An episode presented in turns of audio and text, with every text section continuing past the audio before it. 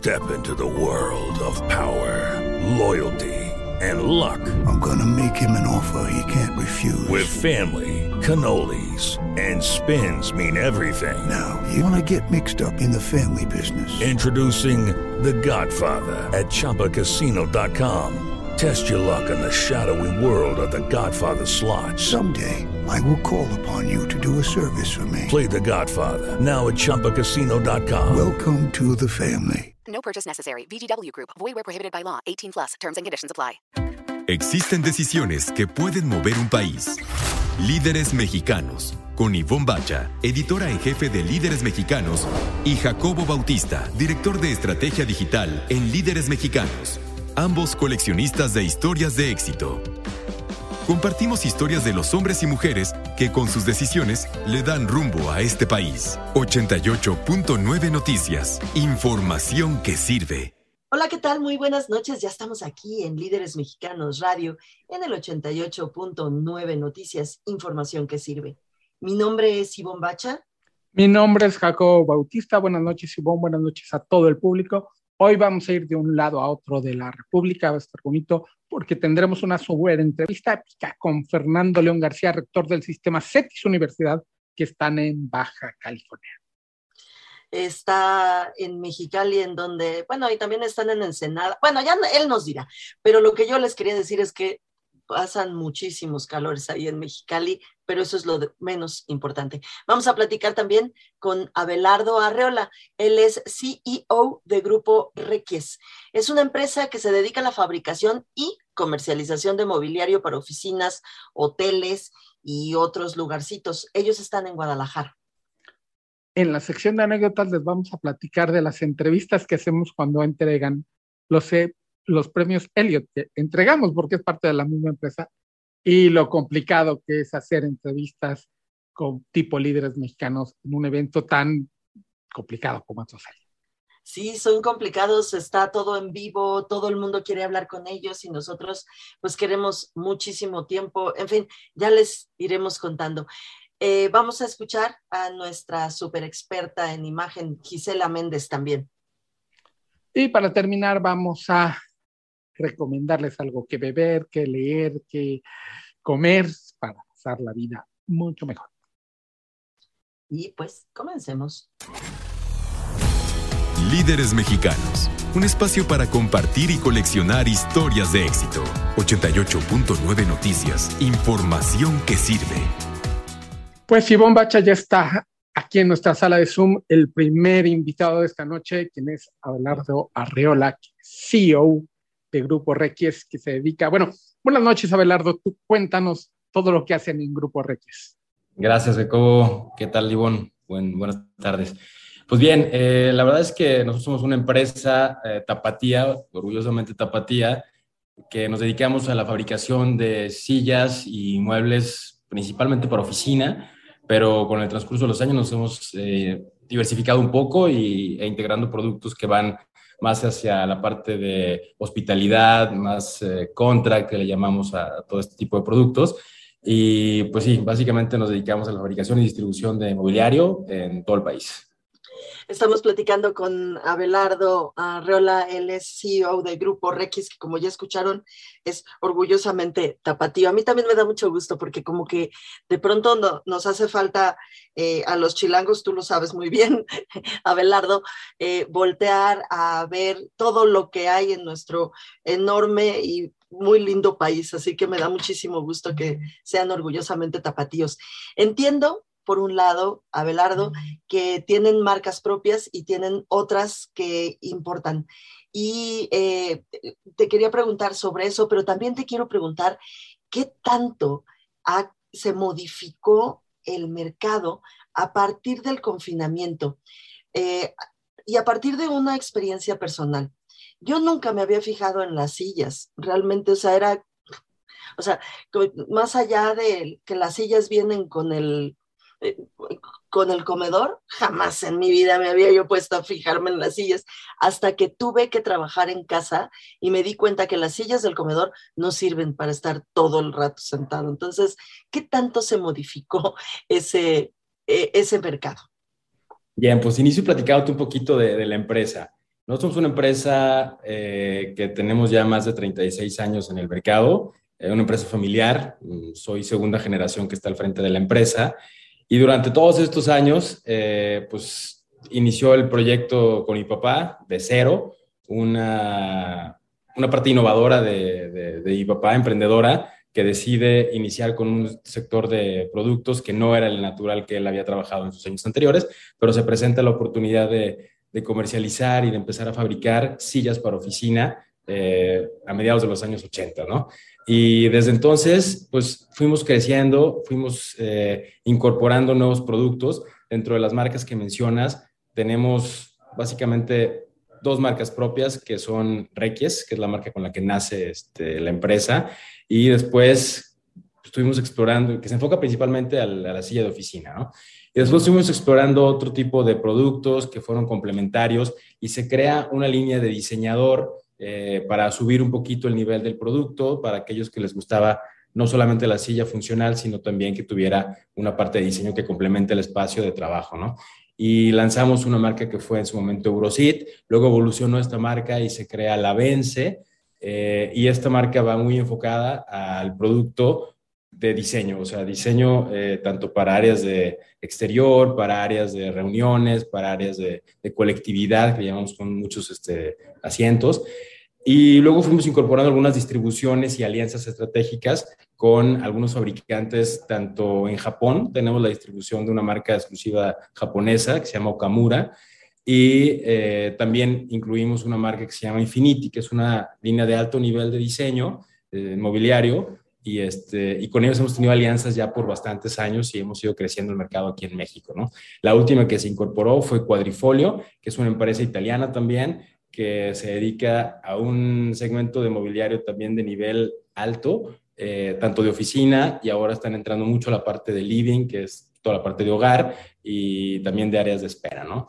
Entonces, con estos catálogos de, de, productos hemos eh, tratado de cubrir una gran parte del, del mercado de mobiliario eh, en el país y pues efectivamente nuestro foco principal había sido la oficina. Entonces llega la pandemia, todos a sus casas y olvídate de que alguien va a comprar mobiliario para una oficina porque las oficinas están cerradas, ¿no? Eh, se vuelve una oportunidad también porque, bueno, la gente que viene a trabajar a sus casas, pues de repente dice, híjole, no tengo el espacio, no tengo el producto correcto, así como bien lo mencionas, eh, Ivonne, eh, donde pues se ponen a trabajar en lo que tienen y tal vez es pues, el sillón de la sala o la silla del comedor o la sillita de la terraza y se dan cuenta que son súper incómodas porque no están diseñadas para una estancia tan larga y menos un espacio de trabajo. Cuando una silla de oficina, una silla eh, operativa o ejecutiva, normalmente pues está diseñada con un material, el tema de la espuma, las mallas, obviamente los mecanismos. Nosotros en el día nos movemos y cambiamos y la silla se tiene que adaptar a ti. Entonces, por eso el tema de los mecanismos es tan importante para los ajustes, para que no tengamos un problema posteriormente de salud, ya sea dolores de espalda, dolores de, en, las muñecas, en los, brazos. La verdad es que la ergonomía es un factor sumamente importante y cuando hablamos de alguien que está, eh, no sé, ocho horas o siete horas trabajando en una misma posición, pues la verdad es que necesita un producto que le ayude, que le apoye y que no se vuelva un tema complicado, ¿no? Entonces, llega la pandemia, todos a sus casas y pues los proyectos que teníamos con la parte de, oficinas de corporativos se detienen. Entonces, hay un problema ahí para nosotros porque traíamos eh, una previsión de crecimiento importante en el segmento de corporativos. Y estos corporativos pues deciden, o sea, por obligación, eh, no, no mandar a, a nadie a las oficinas, todos este trabajo remoto y empezamos a ver oportunidades de alianzas también con estas empresas, de decir, bueno, ayúdame a proponer un producto que pueda entrar este, en los espacios de, de, los colaboradores. Hay que hacer, había que hacer una labor muy importante de evangelización sobre el tema de cómo funciona una silla y cómo te beneficia una buena silla en tu operación, tanto en tu casa como en tu espacio de trabajo, ¿no? Entonces, sí fue un reto, eh, estuvimos trabajando muy de cerca con estas empresas corporativas. Nosotros trabajamos a través de una red de distribuidores, entonces no teníamos esa comunicación directa con el usuario final, todo lo hacíamos a través de nuestra red de distribuidores y ahora la comunicación pues tenía que ser distinta, entonces no estábamos preparados para hacer una comunicación directamente hacia el cliente, pero tuvimos que hacer ahí unas estrategias junto con los distribuidores y de manera directa y con los corporativos para hacer estos paquetes que pudieran funcionarles y empezar a posicionar algunos productos de ese segmento con ellos y, con sus usuarios, ¿no? Entonces, sí, no, no estuvo tan, fácil, estuvo muy retador este par de años, pero afortunadamente hemos logrado torearla, por decirlo así, y ahora estamos este, viendo un repunte en este año con, con el decrecimiento del tema de pandemia y la normalización de, de, de trabajo en todos los espacios, ¿no? Estamos en Líderes Mexicanos Radio hablando con Abelardo Arriola, quien es CEO de Grupo Regies, que ya nos está contando todo lo que hacen y se han reinventado últimamente. Cuéntanos de los nuevos segmentos donde están entrando, este, como la hospitalidad me llamó mucho la atención. Son otras necesidades muy distintas a las de la oficina, pero creo que son las mismas en cuanto a crear un ambiente que de repente se entiende poco en la oficina y ustedes lo tienen muy claro, que no es nada más una silla para que alguien se siente y esté 12 horas, como nos decía, sino de crear ambientes, crear atmósferas e identidad. Sí, definitivamente. Mira, esta parte de hospitalidad es bien interesante porque a veces en algunos este, proyectos, al pensar en un área de espera, pues uno piensa, bueno, pues ponemos una sala que esté bonita, un buen tapiz y listo, ¿no? La verdad es que el producto es distinto al que tenemos nosotros en nuestra sala de la casa, porque la sala de la casa, la verdad es que la utilizamos tal vez una hora o dos horas al mes, o sea, rara vez que estamos mucho tiempo este, utilizando una sala. Y entonces el diseño del producto y los materiales, de resistencia es distinta a la de, por ejemplo, un hotel. Un hotel tiene un flujo todo el tiempo, un lobby, todo el tiempo está recibiendo gente, son áreas de espera. Entonces el producto, eh, que le llamamos un producto contract, tiene que tener una resistencia distinta, materiales distintos, y obviamente tiene que ligar esa parte de diseño y, de cómo queremos que se vea un espacio y que se sienta un espacio. Y ese es el objetivo a donde estamos entrando este, ahorita con estos nuevos, segmentos de mercado, ¿no? Eh, la parte de hospitalidad va muy ligada a cómo un despacho de arquitectura eh, vende un proyecto de un hospital o de un hotel o de un restaurante y qué quiere comunicar hacia sus clientes. Entonces, con base en eso, empiezan a seleccionar todo. Es muy distinto el mobiliario que está proyectando este arquitecto o este diseñador a un, por ejemplo, un hotel en San Miguel de Allende, ¿no? Que es un poquito más de ciudad, más este, con un concepto diferente. Entonces, e, esa es una parte bien interesante porque tenemos que ir creando junto con ellos. La ventaja es que nosotros, así como también tenemos productos que importamos, también fabricamos. Entonces, nos da esa posibilidad de customizar algunos proyectos según lo que el mercado vaya pidiendo, el diseñador y el mismo cliente vaya pidiendo y creo que hay una posibilidad muy, muy fuerte de crecimiento por ahí. Estamos platicando con Abelardo Arreola, es CEO de Grupo Requis. Abelardo, no solamente eh, eh, pues eh, ah, podemos hablar de industrias, sino ahora incluso podemos hablar de las costumbres y de las cosas a las que se dedica la gente. Pienso, por ejemplo, en los gamers, en, los, en la, gente que hace contenidos y que tiene que organizarse una cabina y que tiene que poner, eh, no sé, eh, insonorizar y tiene que hacer y tiene que tornar. Los gamers que se pasan no 12, 17 horas sentados en una silla. O sea, sí tienes que entrarle a un montón de cosas nuevas que está súper retador y padrísimo, ¿no? Sí, la verdad es que el, mercado va cambiando mucho, el usuario está cambiando mucho. Si tú te volteas a ver hace 15 años, pues era muy tradicional la forma de trabajo, ¿no? De repente veíamos a alguien que se le daba la posibilidad de trabajar en casa por alguna situación particular y no era eh, tan común. Era ir, llegar, checar temprano, quedarte haciendo a veces nada más horas sentado eh, sin ser tan productivo con las nuevas formas de trabajo y, la independencia que puede tener también una persona con estas oportunidades globales, pues también van cambiando las formas de, trabajo de cada uno de, nosotros. Entonces, tenemos que irnos adaptando y efectivamente, o sea, hoy hay pues posiciones laborales que antes tal vez no existían y que exigen otro tipo de pues también de herramientas, dentro de lo cual pues está obviamente la tecnología, pero también un complemento que puede ser este espacio para sentarse, para trabajar. La parte acústica está sumando de manera impresionante en cualquier espacio de trabajo, ya sea en casa o este, en los mismos este, oficinas o en los coworkings. La verdad es que hoy cada vez más estamos viendo diferentes formas de trabajo en diferentes espacios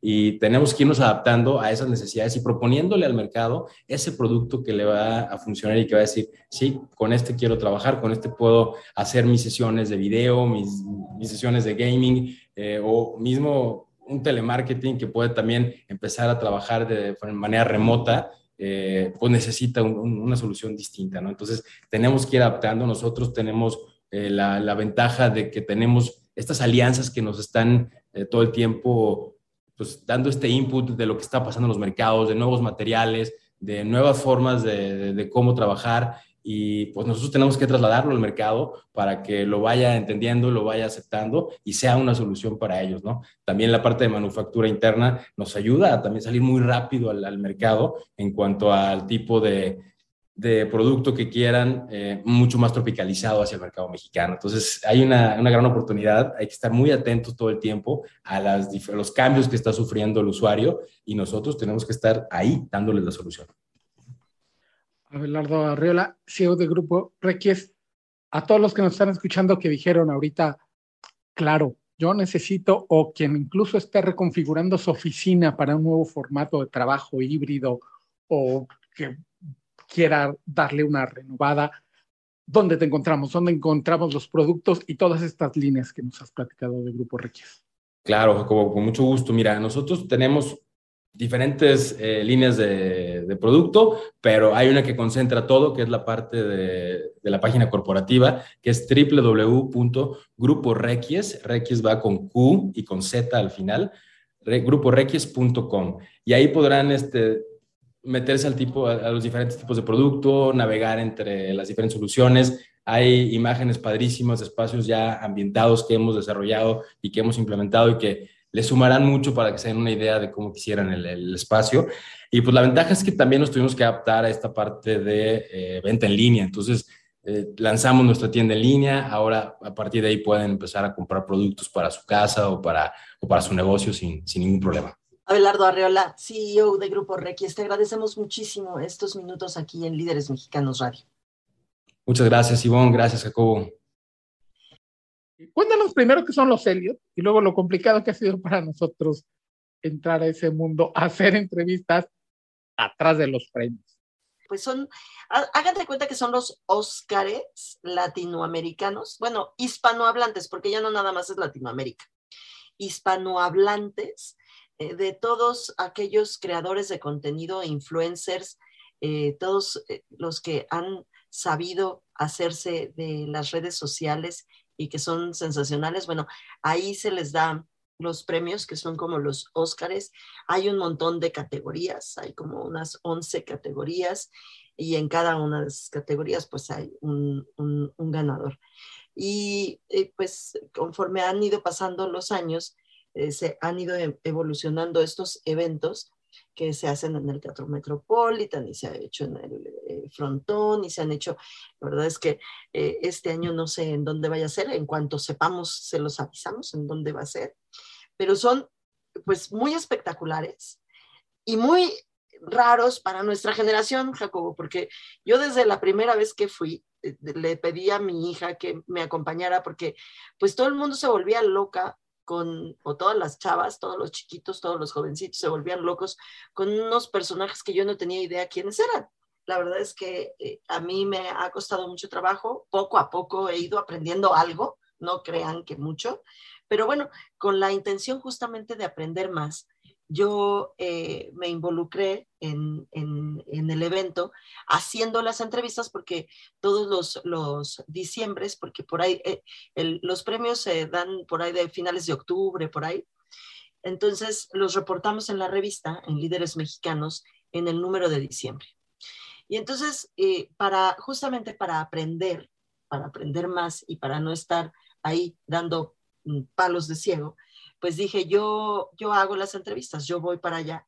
Y entonces, pues por supuesto, Jacobo, que tú comprenderás, porque pues, has trabajado conmigo un montón, que pues pedí como, pues, pues como líderes mexicanos, ¿no? O sea, yo quiero un espacio, haz de cuenta, un camerino en donde este, mm, este, se pueda conectar mi fotógrafo y pueda yo hacer un super video y pueda hacer una super entrevista. Y bueno, pensando en que, pues por supuesto, eso se iba a poder en lugares así tan grandes y que uno los ve, de verdad, el, el escenario lo ves así como, uff, lo máximo, y uno piensa que atrás va a estar igual, ¿no?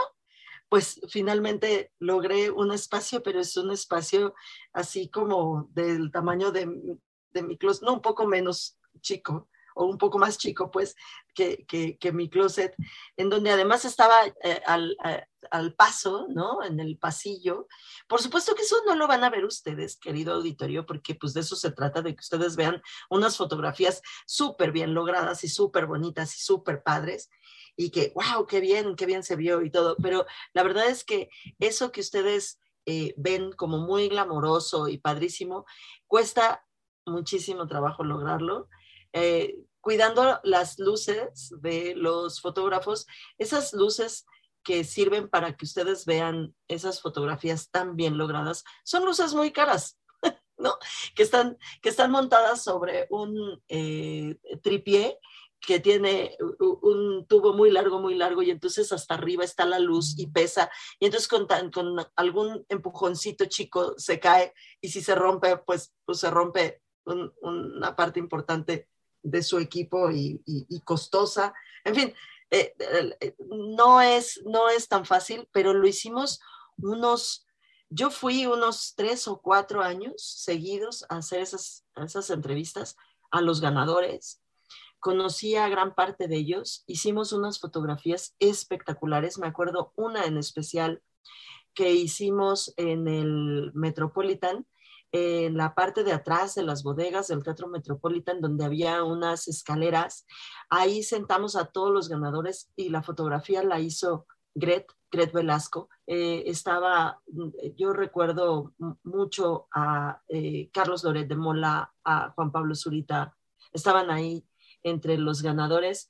Fue una fotografía para la portada de verdad excepcional, una, una muy bonita experiencia, muy, muy cansada, porque justamente además ese día, el día anterior, me habían dado un cristalazo en el coche y me habían robado la mochila de mi hija y la de su amiga que se iba a quedar a dormir en la casa con computadoras, con este, eh, las iPads, con, y por supuesto sus uniformes, todos sus cuadernos, todo se lo llevaron. Y entonces iba yo muy deprimida, pero finalmente logramos hacer un trabajo súper valioso, súper padre, que pues todos los, todos los diciembres lo repetimos, así que pues ya estamos próximos, ya casi, casi. Y hablando de sacar grandes fotos con gran estilo, vamos a escuchar a nuestra experta de estilo, Gisela Montes. Agua, jabón y ropa limpia, mm, ¿será todo lo que necesitas para una buena imagen? Soy Gisela Méndez, consultora de imagen, y es un placer estar contigo como cada mes aquí en Líderes Mexicanos Radio. Sí, Solo usar agua y jabón, mm, pues sí, es realmente bueno para tu cuerpo. Adiós a las bacterias y mal olor. Pero actualmente, solo usar estos dos elementos crea una buena imagen. A ver, vámonos por partes. ¿Qué significa tener una buena imagen personal? Una buena imagen se crea solo si usas lo que llevas dentro. Sí, generar los mejores códigos de comunicación es aquello que te dé el éxito, como puede ser tu conocimiento, tu experiencia, tu criterio. No se trata de verte bonita o guapo, y mucho menos, de verdad, mostrar una marca. Ese no es el objetivo de crear una imagen personal perfecta. Esta debe de ser integral. Pero, sobre todo, y aquí ahora sí que mucho oído porque va el secreto, hacer una buena imagen es saber qué usar, qué ponerte y cómo desenvolverte en todo momento. Déjame darte algunas ideas. Por ejemplo, sí a los tenis blancos si eres creativo y tu ambiente es informal. Sí al escote si vas a una fiesta. Sí a dejar la corbata si es un evento fuera de la oficina y tu campo de acción es relajado. Sí, lleva corbata si tu ambiente es legal o financiero. Los pequeños detalles hablan de cuidado y estos rubros lo necesitan. Sí a la ropa apretadita si vas al antro. Sí a mostrar los dedos de los pies si es un evento informal. Y sí a no llevar calcetines a una reunión de familia. La verdad que todo está permitido. Solo toma en cuenta qué quieres decir y cómo lo quieres decir. Soy Gisela Méndez, arroba Gisimagen, me puedes seguir y si quieres saber más del tema puedes buscar mi serie de libros La mejor versión de ti. Y claro, aquí en la versión que puede ser en papel o en la página de líderesmexicanos.com, arroba Gisimagen y recuerda dar todos los días la mejor versión de ti. Líderes Mexicanos, un espacio para compartir y coleccionar historias de éxito. 88.9 Noticias, información que sirve. Soy Jacobo Bautista y Bombacha que está frente a mí nos va a presentar a nuestro invitado de la noche que ya está en la sala de Zoom. Sí, a mí me da muchísimo gusto, es un placer porque además es miembro de la lista de los 300 desde hace ya un par de años, así que pues es un, privilegio tenerlo aquí sentadito en nuestra sala de Zoom, al doctor Fernando León García. Él es rector del sistema CETIS Universidad, además un sistema que pues e, en casa es muy querido. Doctor, muchísimas gracias. Muchas gracias a ustedes y es un honor el que me concedan unos minutos, ¿verdad? En esta entrevista. Muchas gracias. Al contrario, doctor, muchas gracias a usted. Y oiga, platíqueme un poco porque sé que ustedes se pusieron a trabajar durísimo en el CETIS ahora que em, fue la emergencia sanitaria y que los muchachos tuvieron que estudiar desde sus casas para evitar contagios.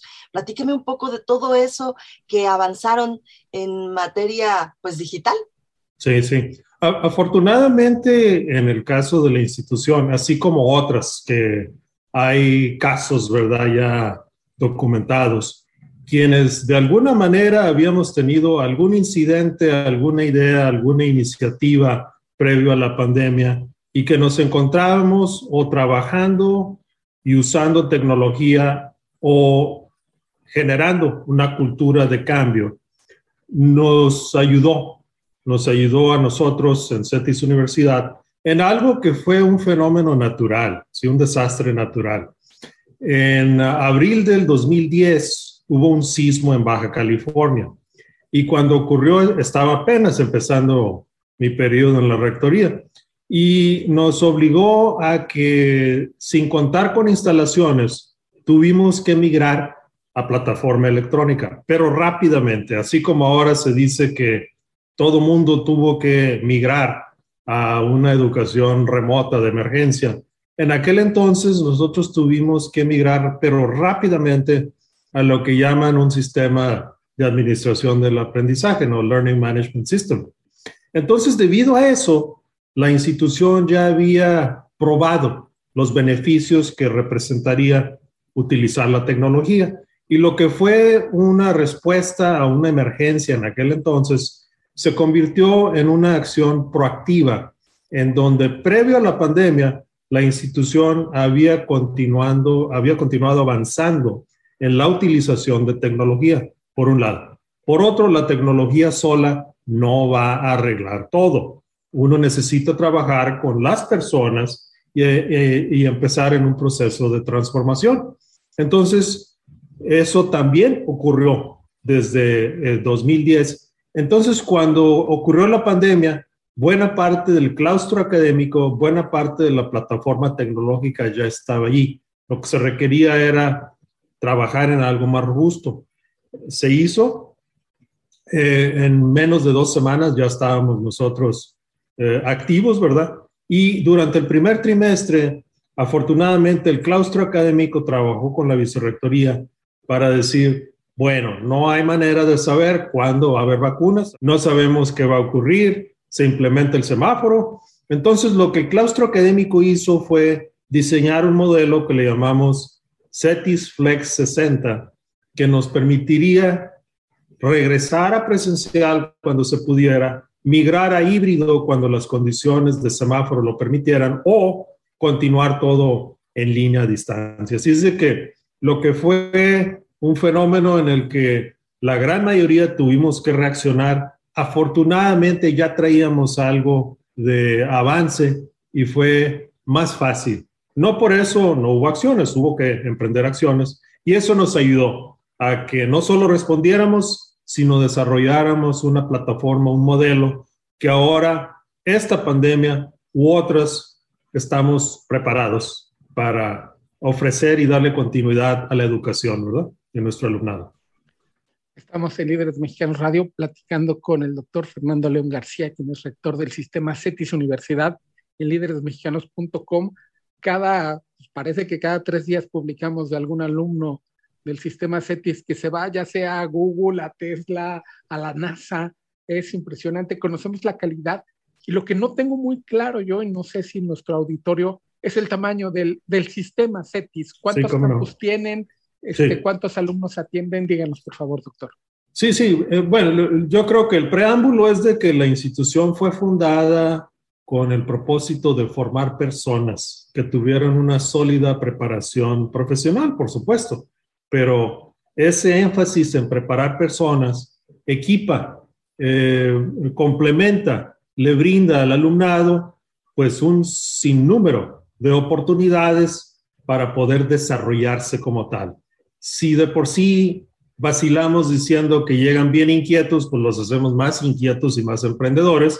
Así es de que creo que no se deja esperar el que están en múltiples foros, ¿verdad? La institución se fundó en 1961, ahorita estamos cumpliendo el 60 aniversario y actualmente, afortunadamente, y tocamos madera, ¿verdad? A pesar de la pandemia, nos hemos mantenido en 8 mil alumnos distribuidos en tres campus, ¿verdad?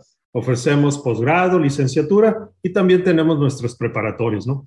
Ahorita precisamente estamos en proceso de las graduaciones. Habremos tenido ocho diferentes ceremonias y dos mil, poco más de 2.050 graduados y graduandas en todo el estado. ¿sí? Dice que, eh, pues, ese es el tamaño de la institución. Se fundó como una institución que estaba enfocada por y para Baja California y México, pero la dinámica transfronteriza el compromiso con la calidad, nos llevó a que en, en, la institución pues ha logrado mejorar, elevar su nivel de calidad de tal manera que ha desbordado las fronteras mexicanas y tiene reconocimientos en Estados Unidos y en otros lugares.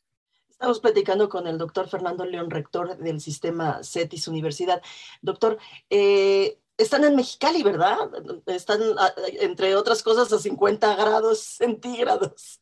Bueno, eh, eh, pues eh, mire que, Ivonne, los, los, días previos fui muy afortunado porque como tenemos campus en Tijuana y Ensenada, pues estaba disfrutando de otro tipo de clima en las ceremonias, ¿no?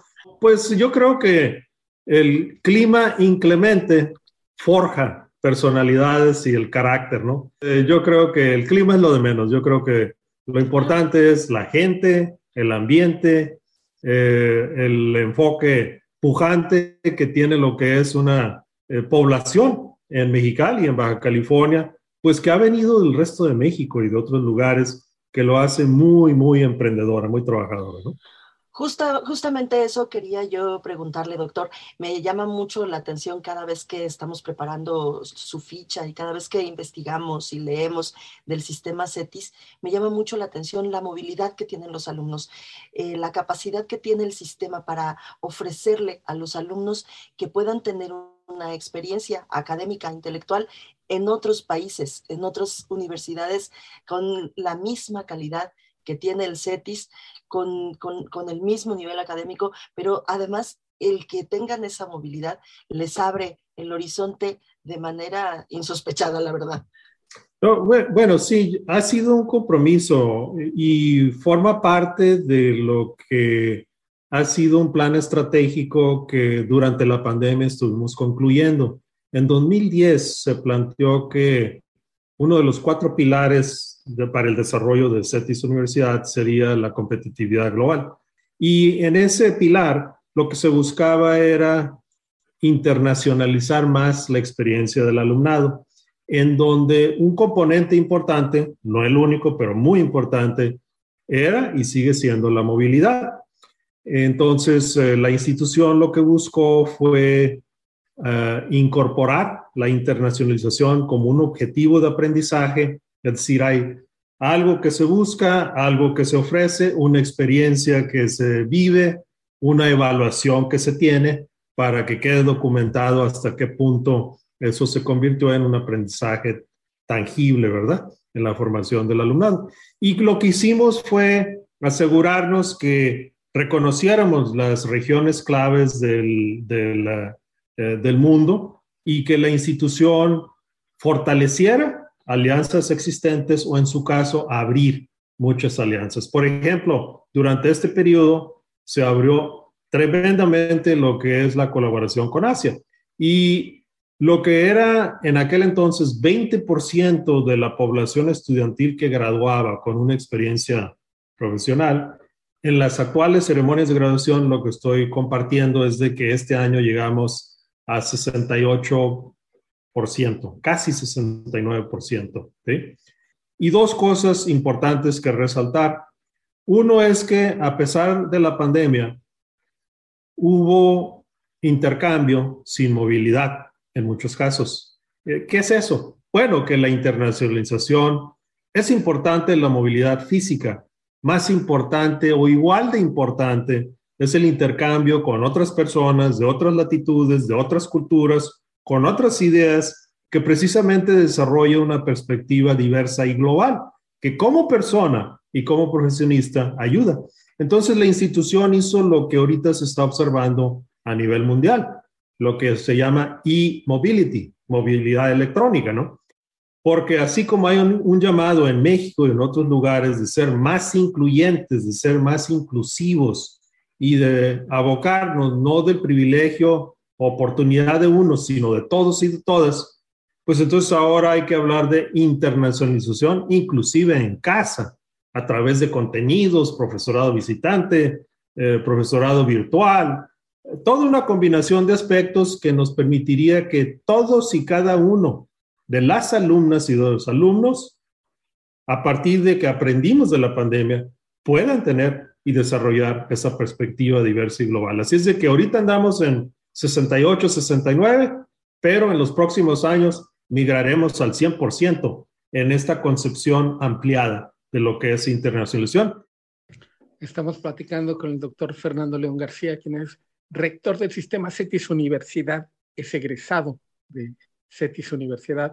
Y a eso me quiero referir, doctor, del orgullo y sobre todo de la responsabilidad que tiene usted, pues, caray, de dirigir la universidad donde usted estudió y, este, y la responsabilidad más grande que es tener a la materia prima más preciosa que tenemos en México. ¿Cómo, lo ha asumido usted este camino? Bueno, pues, lo, primero es de que fue un honor y un orgullo el que me invitara el órgano de gobierno para regresar a la institución. Yo, yo estudié en la institución eh, con el apoyo de la institución y de CONACID y los rotarios pude emprender mi posgrado en Estados Unidos, regresé a la institución, estuve varias décadas en la institución, estuve fuera 10 años, estuve en Estados Unidos y en el resto del mundo, y fue un honor el que me invitaran para incorporarme como el primer egresado de la institución que asume la rectoría. Así es de que fue un honor y privilegio. Por otra parte, también, pues eh, creo yo que me ha ayudado bastante el tener diferentes tipos de oportunidades y experiencias en la institución.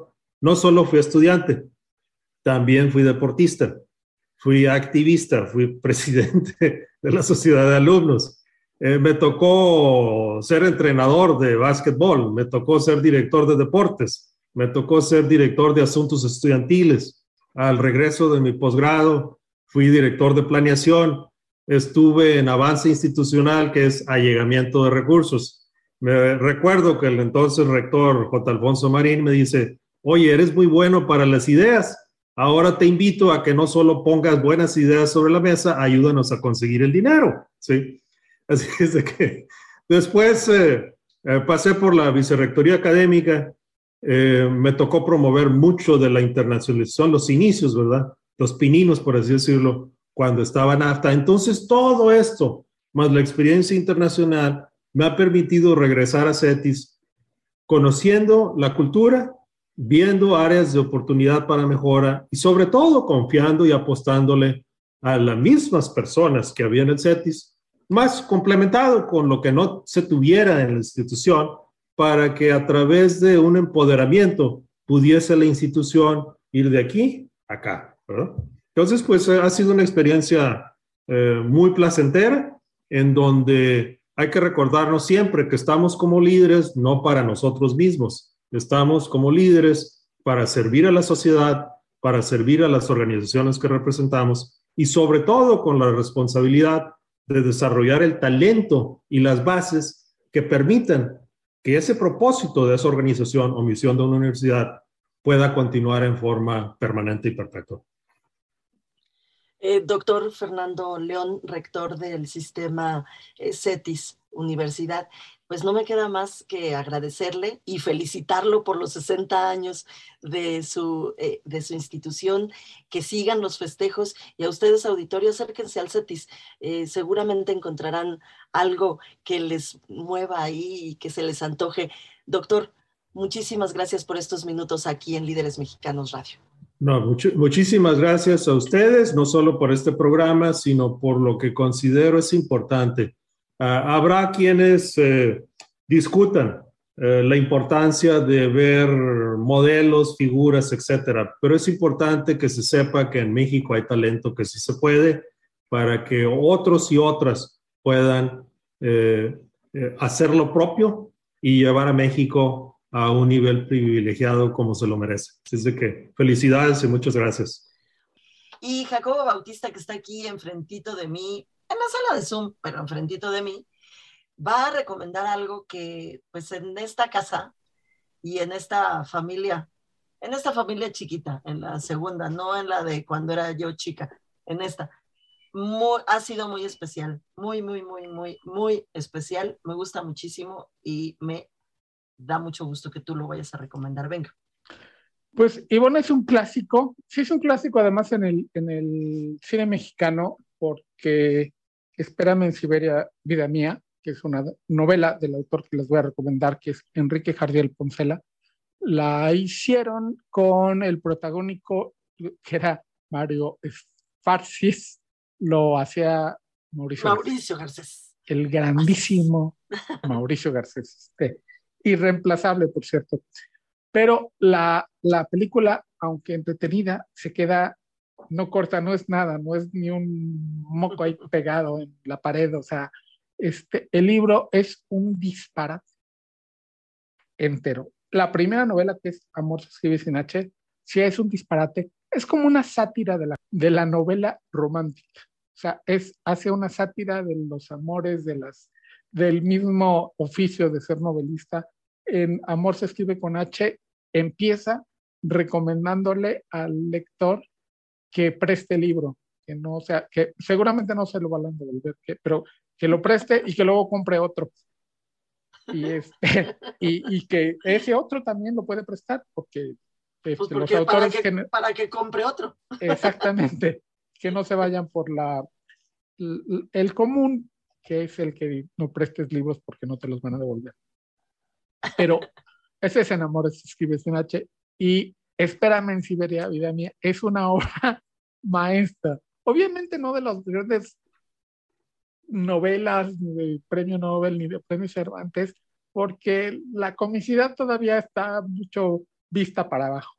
Pero el tipo es, es, hay incluso un oso que habla. Y lo ven así como extraño, se lo encuentran en un circo y dice el oso, pues sí, es que mi atracción es que hablo. O sea, pues, ¿qué le voy a hacer? Y se quiere escapar y se va con la pareja que está escapando del, del amante celoso, de, la, además se llama Palmera Suaretti, la, la, este, la protagonista, y trae, está plagado de pedacitos como gran paréntesis, pequeño paréntesis, pies de páginas, hay todos, aclarando tonterías. Entonces, y, son muy, no sé si son, hasta más, ah, no sé si son hasta más chistosos ah, sí, son, son más chistosos que la obra en sí. Por ejemplo, eh, llega un momento en que está describiendo a la, a la protagónica, a la mujer protagónica de, de la novela, y pone así en grandote, aclaración ineludible, porque va a describir a Palmero Soretti. Y se dispensen ustedes, pero cuando se trata de hacer la descripción de una mujer linda, no hay más remedio que decir las tonterías propias de los novelistas son consagrados. Siquiera sea frotándose enérgicamente con la lija de la inteligencia. Entonces están en editorial Cátedra de la colección Letras Hispánicas y los editores tuvieron el buen tino de añadirles pies de página a los pies de páginas de Poncela, aclarando cositas que ellos se enteraron de las ediciones, lo que fue cambiando. Por ejemplo, el gran millonario en la primera edición escapaba en un automóvil de 16 cilindros, en la segunda edición se convirtió de 12 y en la tercera de 8 y así. y, y van, porque era, la publicó en la época franquista, entonces tenía que darle la vuelta a la censura y este Avon, tú vas a recomendar algo que yo no tengo idea que es de cine, ahora sí lo, lo, lo vi yo dije, no, pues ahora sí, no tengo la más remota idea, excepto que el director también dirigió la primera de Doctor Strange, de tu universo favorito, que ahora te saliste del universo cinematográfico Marvel, pero no del todo. No, me salí del universo cinematográfico, pero fíjate que me salí porque eh, pues también nos gusta ver las eh, películas de miedo. Y fíjate que descubrí en mí, les, lo, lo, voy a confesar así aquí públicamente, porque creo que es una para la gente que no ha tomado nunca una terapia, en la mía, que duró como unos cinco años, una de las herramientas más útiles es hablar de los miedos y hablarlos públicamente, porque en el momento en que los haces públicos, se hacen un poco absurdos y tontos, y entonces le quitas la seriedad y por lo tanto le quitas el miedo.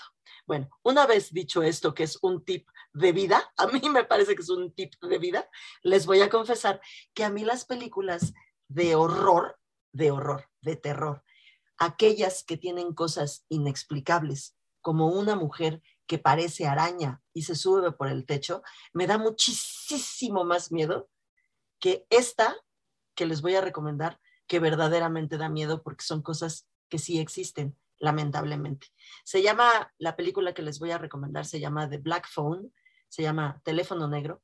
Es una película que, eh, bueno, hablando de cartelera y de taquilla, lo que llama mucho más la atención que cualquier otra cosa es que el Grabber, se llama The Grabber, que es el, pues el personaje malo de Grabber, es algo así como el que agarra, ¿no? El que, se lleva, eh, pero en mal plan. en mal plan, ese The Grabber, es Ethan Hawke. Entonces, yo creo que esa es eh, el, el, ancla de taquilla. Y debo decirte a ti, especialmente, Jacobo, porque tú eres un clavadazo en ese rollo de las actuaciones con máscaras, que es increíble, porque no hay un momento en que vean a Ethan Hawke sin una máscara. Es que eso hacen los grandes actores como Pascal en The Mandalorian o como en vez de Vendetta. Los grandes actores con la máscara, no importa, tienen la voz y el cuerpo. Y en este caso, eh, para beneplácito, por ejemplo, de Marcela Ramos y de todos aquellos que aman el teatro, no solamente tiene eh, el cuerpo y la voz, sino tiene las máscaras, porque las máscaras las van cambiando. Y va cambiando si es de arriba, si es de abajo, si es, si es completa, si en fin, es un, un, trabajo bien, bien interesante, bien interesante de, de, de, pues, no sé si es vestuario o si es este arte, no, no, no sé en dónde caiga el asunto de las máscaras, pero es súper, súper, súper interesante. Y trata, Jacobo también es, yo creo que está eh, dirigida específicamente, está muy bien pensada porque está dirigida específicamente para quienes vivimos esa época, que son eh, finales de los 70 y principios de los 80, siendo niños y adolescentes. Y la, verdad es que para los, eh, la generación Z, la generación de mi hija, los años 80 también son muy atractivos. Así que unen a las dos generaciones con algo que, pues, que disfrutamos. Uno porque nosotros lo recordamos y los otros porque, porque los admiran así como porque les evocan. Y tristemente hay, un, hay una cosa que siempre está presente que es eh, la violencia. Había muchísima violencia en esa época. El director es Scott Derrickson. Eh, la película está basada en un cuento escrito por Joe Hill. Joe Hill es hijo de Stephen King. Ahí nada más se los dejo. Vayan a ver en pantalla grande. Además, tiene que ser para que hagan. Sí, eh, es muy complicado hacer este tipo de cine bien hecho y por lo que nos dices y por lo de las máscaras ya se me antojó y en ese antojo llegamos al final del capítulo 99 de Líderes Mexicanos Radio y bueno, nos vemos en el 100. Nos vemos en el 100, Jacobo Bautista. Muchas gracias. Líderes Mexicanos, un espacio para compartir y coleccionar historias de éxito. 88.9 Noticias, información que sirve.